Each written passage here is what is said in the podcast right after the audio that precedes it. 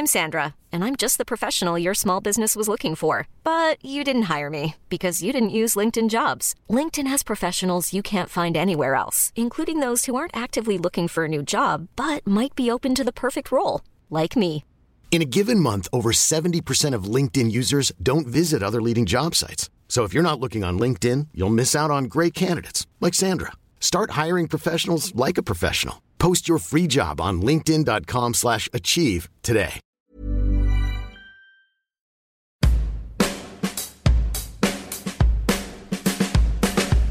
Bienvenidos al Emprepedia Podcast, donde semana tras semana platicamos de diferentes temas de negocios como si fuera una charla de amigos, porque aquí todo lo explicamos con manzanitas.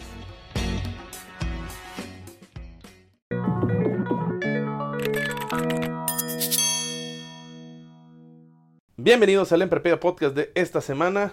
Tengo un invitado de lujo aquí en mi oficina. Tengo el honor de recibir al rector emérito del Tecnológico Monterrey, el profesor David Noel Ramírez Padilla. Yo creo que si uno pone en Google este profesor inspirador, la primera búsqueda ahí la que sale, este, eh, sale el profe David Noel. Muchas gracias. Paco. Este, no, pues tengo un honor, en serio, que, que esté aquí conmigo, acompañándome en estos 30 minutitos del episodio, porque eh, creo que eh, los cambios acelerados que ha tenido eh, el mundo, no sé, a razón de los últimos 10, 5 años, en cuanto a tecnología, en cuanto a cambios en hábito de consumo, etcétera, pues han hecho que sa- salgan otras necesidades, ¿no? Yo, yo le quisiera arrancar eh, preguntando este episodio con, ¿realmente los, los chavos, la juventud, son, son diferentes las generaciones de ahora a como eran antes? Pues yo digo que sí, en gran parte porque efectivamente la tecnología ha creado una cultura muy diferente a la de hace 10, 15 años. Especialmente hoy los hábitos de comprar y vender, por ejemplo, ya son diferentes. Para ellos es muy normal el, uso de Amazon, encantados, todo es muy fácil. También sus amistades, es muy fácil que de repente chorro de raza nuevas hacen amigos a través precisamente de las redes sociales. Hoy las amistades, la manera de comprar, la manera de vender, la manera de interactuar. Por un lado yo digo que padre que la tecnología, siempre he dicho, es una excelente arma para ayudarnos a facilitarnos la vida. La vida, yo siempre digo que es frágil y fugaz y hay que disfrutarla. Y todo lo que nos ayude a que la vida sea más plena, que padre. No más que a veces no podemos abusar de una herramienta y dejar otra que es importante, poner el 2 en vez del 1. ¿A qué me refiero? Que la tecnología es bueno en cuanto me ayude a mí a ser mejor, a tener más plenitud, pero cuando la tecnología me coarta la oportunidad de face to face, de interactuar con mis amigos, con mi familia, con mi gente, con mis colaboradores, digo, cuidado, porque siempre el face to face enriquece mucho. Pero efectivamente, la nueva generación, yo diría, hay un cambio cultural en cómo se compra, cómo se vende, cómo hacen, cómo hacen amigos, cómo se relacionan, cómo investigan, cómo se preparan para estudiar. Hoy, repito, el famoso Google se ha puesto una cantidad de fuente para muchísima raza para tomar decisiones.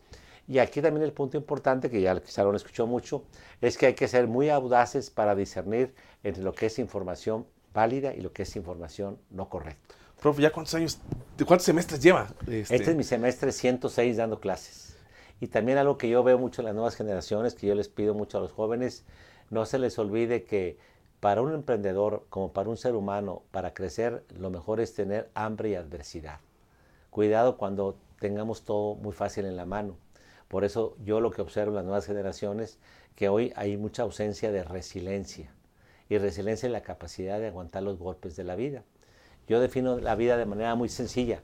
Para mí la vida es una carrera de obstáculos. ¿Cuándo se acaban? Hasta que nos morimos.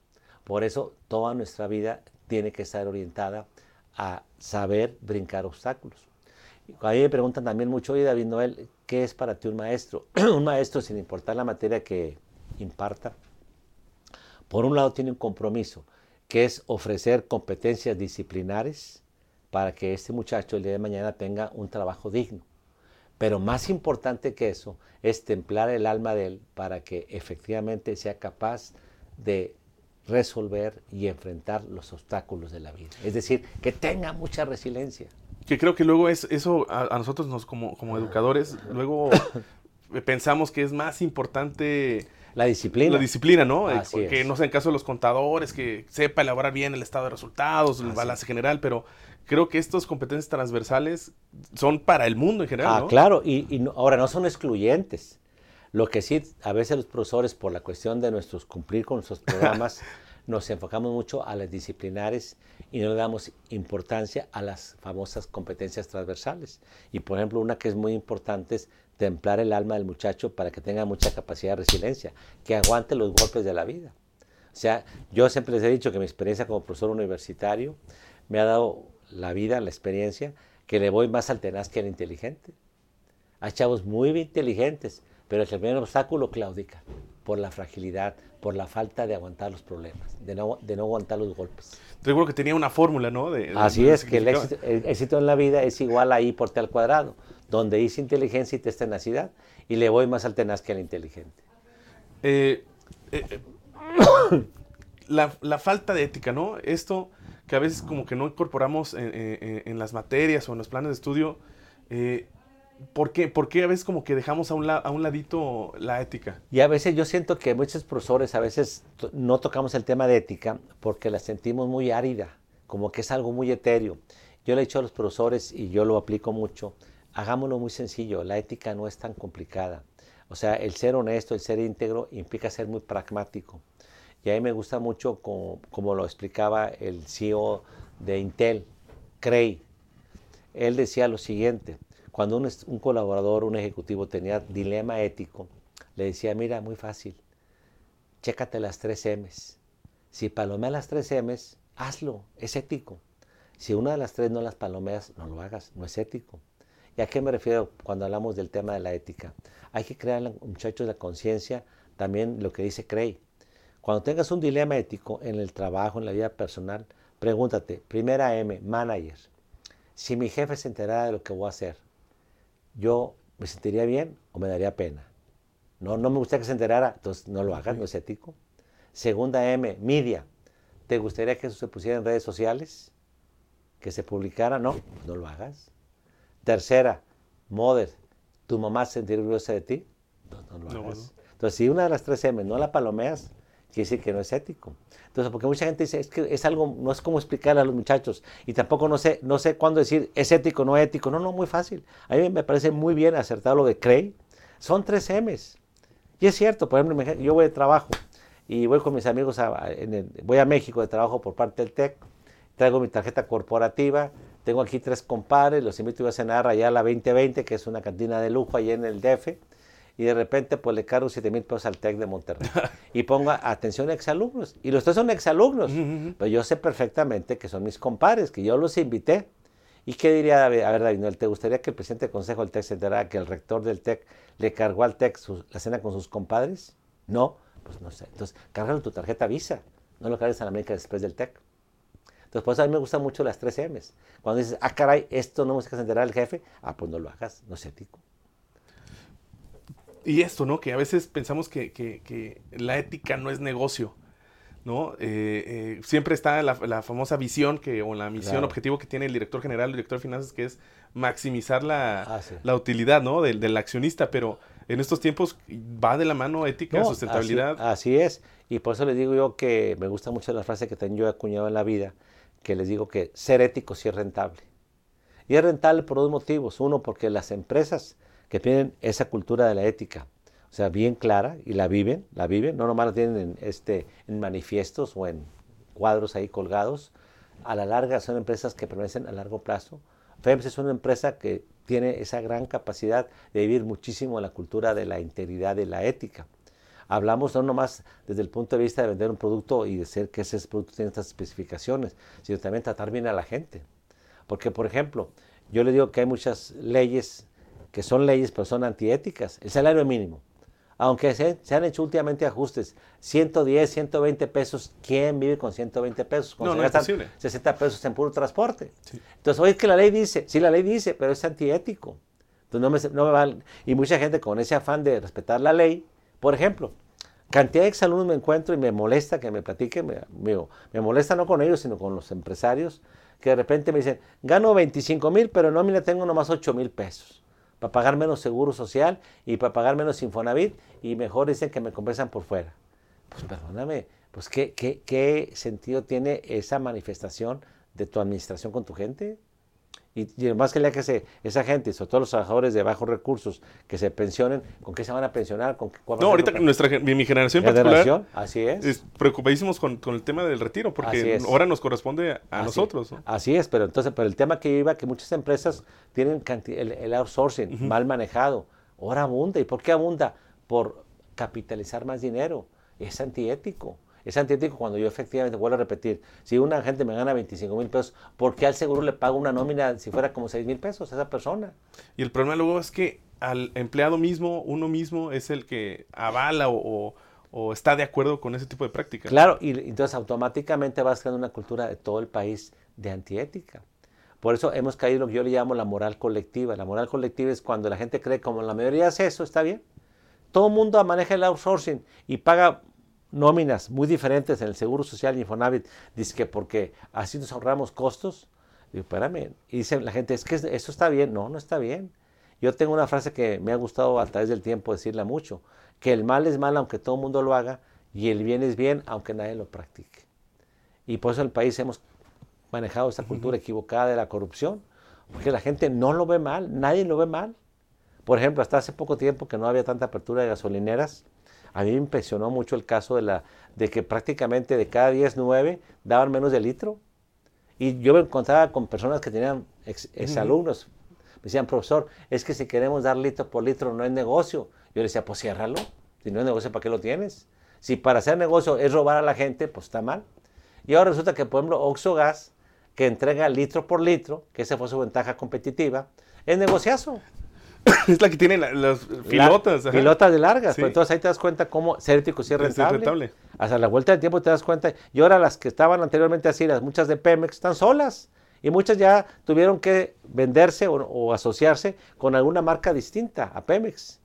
¿Por qué? Porque ya todos sabíamos que Pemex era igual a que te entregaban menos de un litro. Y este tema de la corrupción, prof, o sea, realmente, es, yo siempre he dicho, es como una un manojo de, hilos que, que, pues, no sé, o sea, de dónde arrancar o, o cómo empezar para realmente resolver el problema. O sea, ¿por qué cuesta tanto trabajo eh, acabar la corrupción? Cuesta trabajo porque es- desgraciadamente al paso de los años lo hemos aceptado como una práctica correcta. Por eso digo que hemos tenido un error los mexicanos. Hemos caído en una moral colectiva equivocada. Moral colectiva es que todo el mundo lo hace. Y por lo tanto dice, pues es que es normal. Y es normal. Es como el caso, por ejemplo, que te brinca la fila. Porque no brincarte la fila es igual a tonto, ¿no? Perdóname, estás haciendo fila como los demás. Respétalo.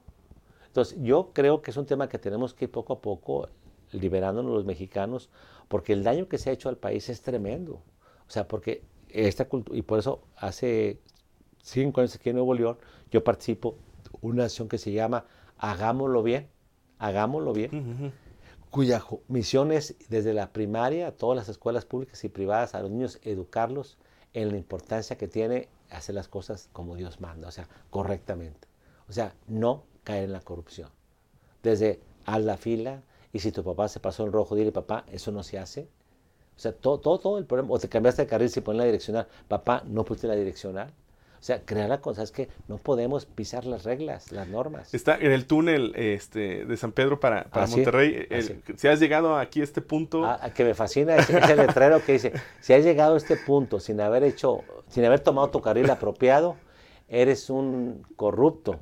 Porque, eh, y México, como ah, gente como tú no la necesitamos. Pues estamos como estamos. Vete a otro país. nosotros como educadores, ahí cómo entramos. Bueno, y ahí donde yo insisto mucho que los profesores universitarios, fíjate, me gusta mucho esa definición, un profesor no tiene que concretarse a dar disciplinas, competencias de la disciplina que corresponde, finanzas, química, mecánica. Tenemos que forjar el alma del muchacho. Y, y for- templar es que tenga la capacidad de enfrentar los problemas de la vida. Y parte de la vida es actuar éticamente. En un mundo donde hoy las nuevas generaciones, ¿qué, qué, qué va asociado a esto? Mira, hoy ha- hay una falta tremenda de resiliencia. Los chavos y las chavas no quieren batallar, quieren todo en la mano. Y en esa filosofía de querer todo en la mano, me duele mucho decirlo, pero hoy los chavos quieren ganar el dinero fácil. Dinero fácil y rápido. Espérame, espérame. Hacer un patrimonio. Yo trabajé en el TEC 50 años de tiempo completo. Y tengo el ingreso para vivir dignamente, quizá 10, 15 años que voy a morir. Tengo el ingreso para vivir dignamente, no de lujos. Yo y las nuevas generaciones a los 30 años quieren tener residencias de 40, 50 millones de pesos. Y todo es puro dinero fácil. Pero ahí, ¿por, qué este cambio? no, pues ese es el tema que traemos ahorita. El, cambio es que hoy las nuevas generaciones, otra vez, han sido formadas donde los papás somos papás para caídas, que todo lo resolvemos, todo le damos en la mano. Y no quieren batallar, no quieren sufrirle. Entonces, hoy, tristemente, esos muchachos no quieren trabajar, quieren todo fácil. Una llamadita ya conseguía ya en tal compañía que le hablé al, de abastecimiento, oye, ahí te va mi, proveedor, este, y el proveedor le puse de acuerdo que me deposite todo en dólares, un 15% de comisión por todas las compras de esta compañía. Es, yo soy amigo de compra de tal empresa. Nomás una llamadita y ya me gané 40 mil dólares. Pues, ¿Para qué me batallo? 80, 40 mil dólares son cerca de 80 mil pesos. En una llamadita de medio minuto o dos, minutos. Sí, no hay cultura de esfuerzo ya. No, hay, ese, por, por eso que el problema principal de los muchachos es la falta de resiliencia.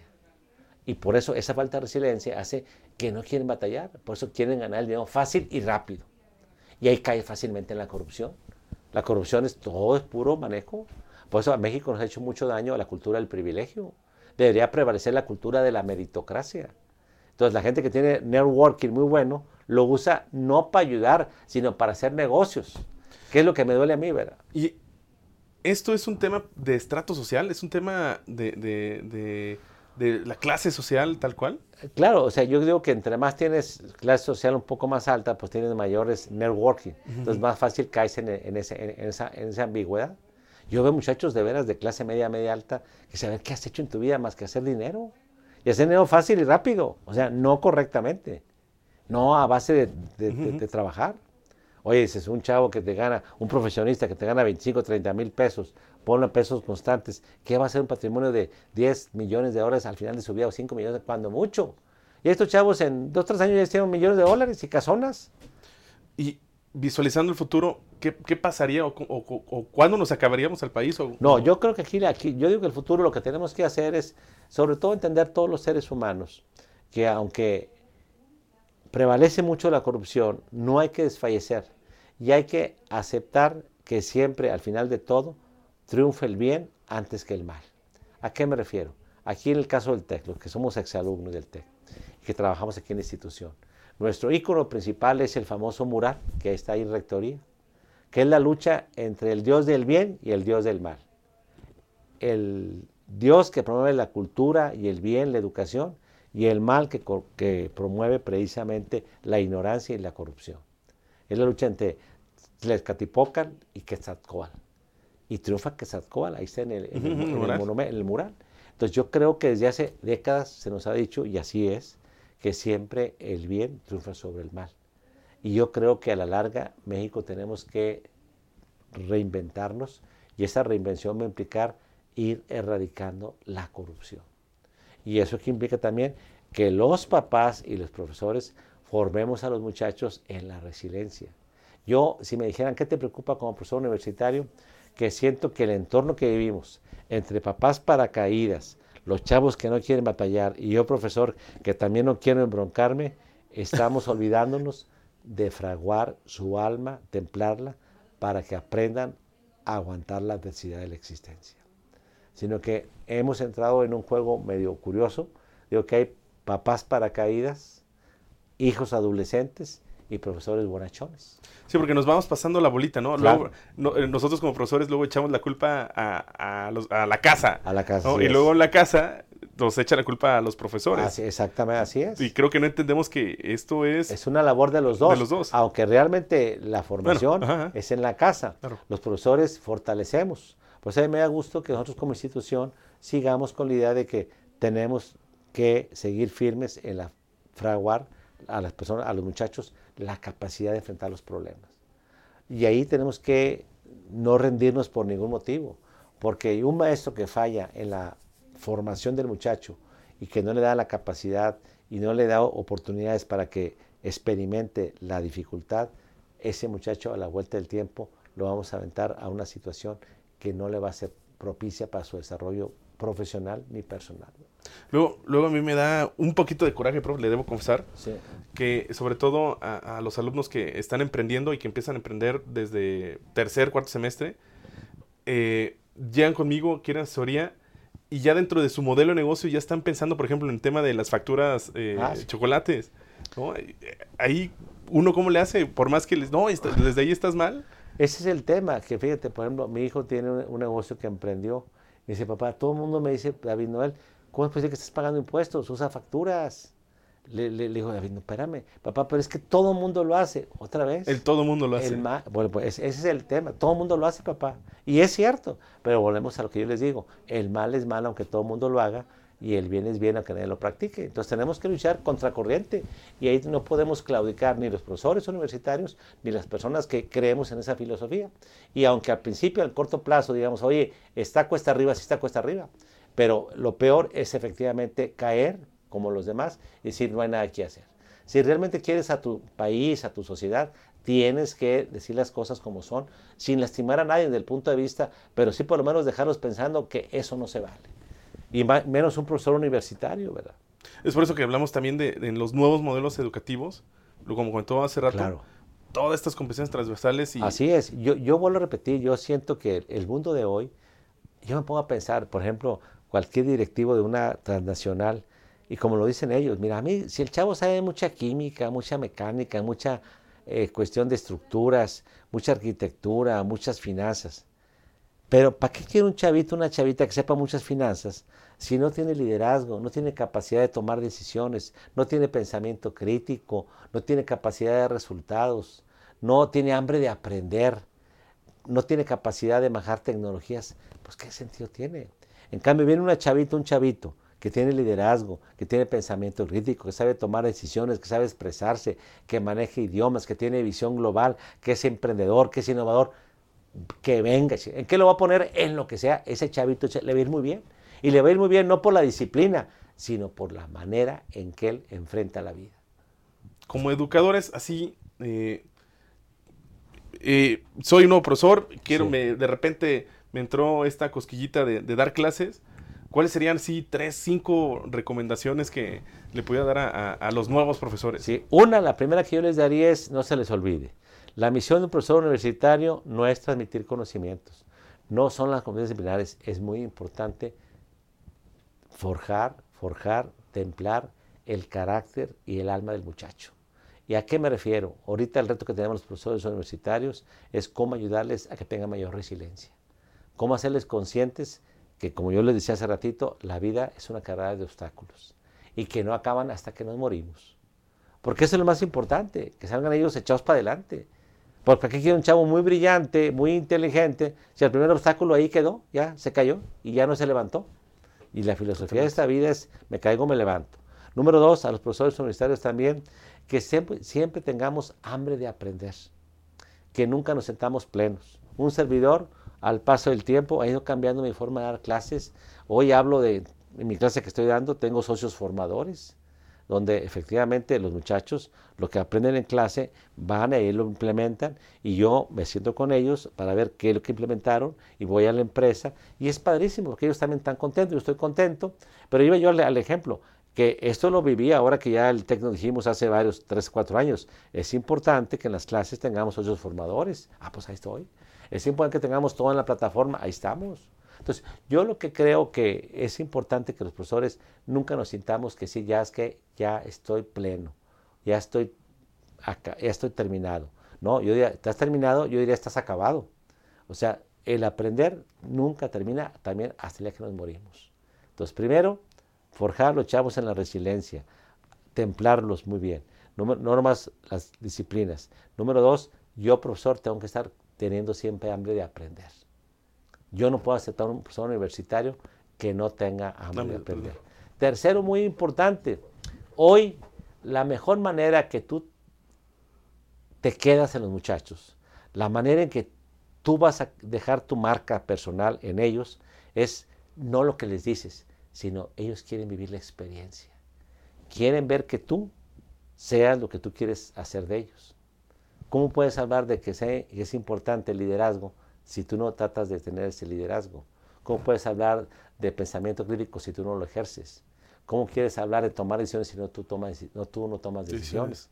hoy la mejor manera de formar un ser humano no es con el diálogo, es con la experiencia, con la acción. Entonces, tercer consejo a los profesores, vivamos esas competencias transversales que el TEC queremos sellar en ellos a través del TEC 21.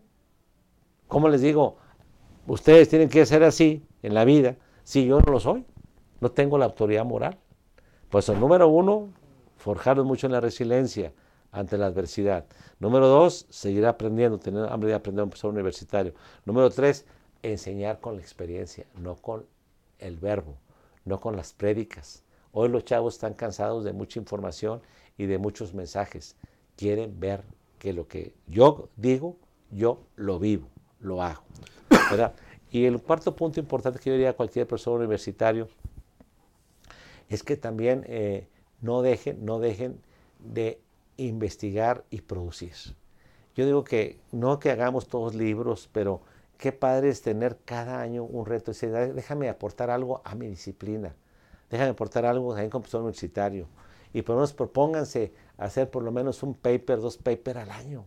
Como que yo también creo que un profesor universitario que tiene tantas experiencias, tantos aprendizajes, y eso no queda plasmado, pues qué, triste, tanto en el aspecto técnico como en el aspecto personal. O sea, cuando hablamos de un paper, no solamente es un paper sobre consolidación, puede ser un paper que tenga que hablar sobre las nuevas generaciones y el cómo aprender, el cómo enfrentan los casos, el cómo ven los exámenes, o la, capacidad de, de eficiencia en una clase donde aplicamos tal método o tal método educativo.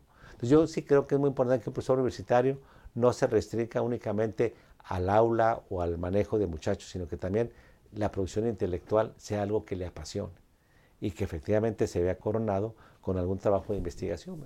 Como profesor, ¿qué ha sido así lo más difícil que, ha pasado así en un aula o algo así ya de... Fíjate, te voy a decir algo muy interesante. Este, yo lo que más he pues no he batallado, lo que más le, me cuesta trabajo, y todavía no me lo supero, después de 53 años de dando clases, 106 semestres, me cuesta y sufro reprobar gente. Eh, me, cuesta sí, sí, sí, O sea, trabajo porque digo, oye, pues si yo le eché ganas. Ahora, por otro lado, te voy a decir una cosa que me da mucha satisfacción. En cientos, ¿qué, ¿qué, me cuesta, qué me duele? Reprobar gente. Es increíble como, digo, este chavo o esta chavita, ¿por qué? ¿Por qué? Pero por otro lado, me da gusto profesionalmente como profesor universitario que hasta ahorita no ha habido un alumno que yo haya reprobado, en mi clase que haya reprobado, que me diga, es que usted no fue un buen maestro, es que usted fue injusto, es que usted no me enseñó. O sea, entonces digo, bueno, a lo mejor te das cuenta que cuando hablas con los muchachos, dices, pues, pues, es que me, me pasó este problema, o ta, ta, ta, ta, pero nunca ha sido una interpelación, sabes que tú como profesor fallaste. O sea, no, no, no me enseñaste bien, no me atendiste bien, fue un examen injusto, calificaste mal. Entonces digo, eso me da gusto que en esos 53 años de vida docente no he tenido la experiencia de que yo como profesor universitario haya fallado. ¿Qué me gustaría que pues, todo el mundo aprobara en mi curso? Pero pues desgraciadamente, normalmente yo ahora tampoco tengo un puntaje muy alto, pero por si un dato, yo siempre oscilo entre el 10, 15%. O sea, si tengo 50, a veces son 5, son 4 que reprueban. Tengo 20, son 2, 3. Pero siempre, siempre oscila entre un 10, 15% el número de chavos y chavas que por algún motivo n variables. n variables. sí, porque ahora reprobar es multifactorial. Sí, sí, totalmente. Y por último, eh, para cerrar el episodio, recomendaciones a los chavos. ¿Qué le recomienda a, un chavo que, tanto que están iniciando la carrera como el que ya está a punto de graduarse? Yo diría, al iniciar la carrera, ¿qué le, le recomiendo? Número uno, que no le dude al TEC 21. El TEC 21 yo he estado platicando y he estado observando el cambio principal que genera ruido a muchos muchachos que vienen de pruebas privadas. Es que allá siempre el profesor estuvo a un lado de ellos, lo cual qué bueno. Y al llegar aquí de repente nos gusta y es parte de la vida aventarlos a nadar. Búscale tú solo. Oye, búscale tú solo. Entonces, como que, oye, oiga, profesor, búscale, búscale. Entonces yo ya, no le tengan miedo a tomar riesgos. Yo siempre he dicho que una organización o una persona que no se arriesga, envejece. Ustedes son jóvenes. ¿Por qué quieren envejecer antes de tiempo? Si de joven no tienes la capacidad de tomar riesgos, pues menos de... Pues menos Entonces yo diría, arriesguense, vivan el TEC 21 y no tengan miedo de lanzarse a aprender ustedes solos. A la vuelta del tiempo se van a reír de esos años o esos semestres que les sufrieron un poquito. Otro punto importante a los del TEC 21, a los chavos de primer ingreso, disfruten mucho la institución. A veces siento que muchos de ustedes vienen rápidamente al proyecto, a la clase y se van del, del campus. El campus universitario es muy rico, con muchas actividades extraacadémicas. Y siento que un buen porcentaje de alumnos del TEC no aprovechan lo extraacadémico. Entonces, aprovechenlo mucho. Sí, porque es O una sea, cuestión integral. La verdad es que se debe disfrutar la universidad. Y e- ese es el tema, que tristemente muchos, todos los que son aquí de Monterrey, es llegan y a su casa, llegan o a sus clubes. Espérame, también parte de tu crecimiento es compartir toda la experiencia universitaria. Entonces, ya, número uno, vivan el T21 con intensidad, no tengan miedo a arriesgarse. Quien no se arriesga envejece, ustedes están jóvenes, no se envejezcan. Número dos, aprovechen la oportunidad del TEC como un campus universitario, no se restrinjan únicamente al aprendizaje desde el punto de vista estructurado, formal de, de una clase, de un módulo. Y también algo importante es lo que yo me refiero de que no olviden que el día de mañana aquí el TEC les va a brindar muchas experiencias tanto para adquirir competencias disciplinarias como eh, personales o transversales. Por favor, ejerzan mucho, vivan mucho el aprendizaje para las competencias transversales. Esas son las que les van a dar mucha oportunidad para crecer en la vida. Y el alumno que está a punto de graduarse, que de repente hay como que incertidumbre de lo que va a hacer y luego ve que el país anda con ciertos movimientos. acá, Sí. ¿Qué, qué, qué recomendaría a ese alumno? No, yo a los chavos que se van a graduar, yo les digo una cosa muy sencilla. Este, no se autopresionen por trabajar en forma inmediata y tomen decisiones totalmente equivocadas. Les digo yo, y lo he vivido con, mis cantidad Exatec, que la vida otra vez es frágil y fugaz para no ser feliz. Y les digo, y siempre lo, lo he comprobado, esas hipótesis las tengo bien checaditas, que se puede ser muy feliz trabajando siempre y cuando cumplas dos condiciones. Número uno, trabaja en lo que te apasiona, lo que te gusta. ¿Te gusta la auditoría? Métete a auditoría. ¿Te gusta lo fiscal? A fiscal. Finanzas, finanzas. ¿Te gusta la cuestión de manejo de toma de decisiones de precios? Métete a eso. O sea, busca dónde va a ser lo que te fascina. Oye, que no he encontrado, pues sigue buscando, porque no vas a trabajar en una cosa que no te gusta, porque automáticamente te vas a, Sí, a- totalmente. tú solo a autoderrotar, vas a ir una experiencia de frustración. Entonces, y número dos, le digo yo, primero busca una oportunidad que tengas que hacer lo que te apasiona. Ya la encontraste, te, te voy a aplaudir, pero ahora un favor muy grande, sé el número uno, no seas el dos. Es decir, no seas mediocre. Si haces lo que te apasiona y eres el número uno, ¿qué va a pasar? Aunque tú no quieras, vas a ir escalando peldaños. ¿Por qué? Porque efectivamente te van a ir reconociendo tu entrega, tu pasión. Y cuando nos apasionamos y nos entregamos, cuando hacemos lo que nos, Nos gusta, lo que nos sí. gusta. Por eso yo les pongo el ejemplo de un servidor. Yo me quedé con, eh, dando clases hace 53 años de tiempo completo, ganando la mitad del sueldo. Y mi generación me hicieron bullying. ¿Cómo es posible que David se quede a la mitad del sueldo cuando ya pagaban 4.100 pesos, 4.200, aquí el TEC 2.100 pesos? Y sin embargo, después de 53 años digo, no puedo saber que vas a ser tan feliz como yo, que yo conozco. Sí, fue a primera, amor a primera vista cuando ¿Así? ¿Así? Y le, quedé- le dio el clavo. hacemos- eh, le di al clavo, le quedé de maestro. Y cómo la vida me fue llevando y nunca me dijeron, échale muchas ganas, sea apasionado. Y llegué a ser el rector. Yo al principio les digo mucho a los profesores, muchos que a veces no me, me han escuchado, que la carga era como ahora cuatro materias. Yo de los 21 años a los 30 años di ocho materias por semestre. Y en verano daba cuatro, de 7 a 9, de 9 a 11, de 11 a 1 y de 1 a 3. En verano 4 y en semestre más 8. Y tenía alumnos hasta por los pasillos, tenía 50, 60, 70 afuera. O sea, a- a- adentro 45 y afuera otros 20. No, pues yo qué puedo decir, profe. No, lo que quiero decir que es muy importante eso. O sea, pero me apasionaba mucho. Sí. Pero nunca me dijeron, mira, echa, sea así, échale muchas ganas y un día vas a ser el rector del TEC de Monterrey. Pues digo que cuando la gente hace lo que le apasiona y es muy feliz y es muy entrona, aunque tú no quieras, escalas peldaño. Lo demás viene por añadidura. Entonces yo les digo a los que ahora graduarse, no se precipiten, busquen hasta que encuentren algo que les apasiona. Una vez que lo encontraron, láncense a trabajar. Este fin de semana me habló un exalumno que se llama Diego, que se fue ahora a Televisa, porque hicieron un casting y él salió entre los mejores. Ah, claro, sí, sí, Ah, sí, Diego. sí. Ahora me, dice, me, me habló, dice que está feliz. Sí, siendo Dice- contador. Sí, sí, dice claro. que, que dice que de 10 mil consiguieron 30, 45 y ahora ya quitaron y nomás quedan 20 y él está en los 20 y está apasionadísimo. Dice que su sueño es no nomás aparecer en una telenovela, sino pero precisamente hacer unas obras él solo y generar diseños y cosas de, de teatro. Bueno, pues qué bueno. Pero lo que veo, pues qué padre. Y dice, eh, no, no sabe lo feliz que estoy. Perfecto. Pues También en blanco, así. Entonces, yo creo que aquí el punto importante es ese, ¿verdad? De que no se precipiten y que hay oportunidades. Yo tengo mucha fe que en México pronto, pronto vamos a ver un punto de inflexión donde la economía se vuelva a mover. Yo creo que todo esto de que ha pasado este primer año de gobierno con nueva filosofía va a pasar pronto y pronto yo pues, hablo con el ingeniero Ro- Alfonso Romo, que es el jefe de oficina, que es el responsable del crecimiento del país. Yo siento que pronto tendremos una nueva etapa en el país. No más que a veces nos esperamos, pero yo les diría, ustedes no se desesperen, los recién egresados, busquen la opción de hacer lo que les gusta y van a ver que pronto va a haber oportunidades para todos. Prof, muchas gracias. Sergio, por Encantado, mi este estimado Paco. estos 30 minutitos. Muy amable. Y recuerden aquí que en Emprepedia todo lo explicamos con manzanitas. Nos vemos la siguiente semana. Bye.